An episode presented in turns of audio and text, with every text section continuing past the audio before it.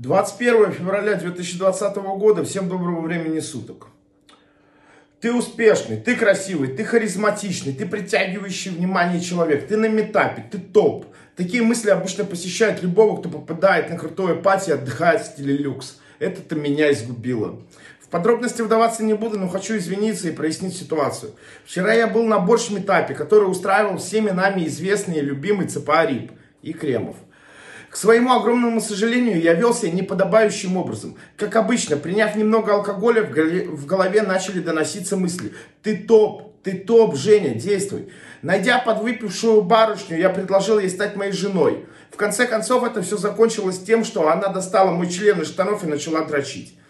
Безусловно, такая картина не может понравиться никому, сейчас я это четко понимаю. Ни гостям, ни организаторам, ни владельцам заведения это никому не может зайти, за что я был справедливо выгнан. Добавлю пару слов про сам метап. На моей памяти это один из лучших метапов. Вискарик тек рекой. Ценник на баре за алкоголь по запросу был максимально приятный, в пятерочке дороже.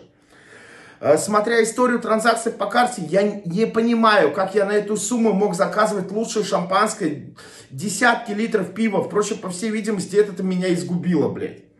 Искренне прошу извинения перед всеми, кто видел эту картину, особенно перед организаторами и владельцами заведения.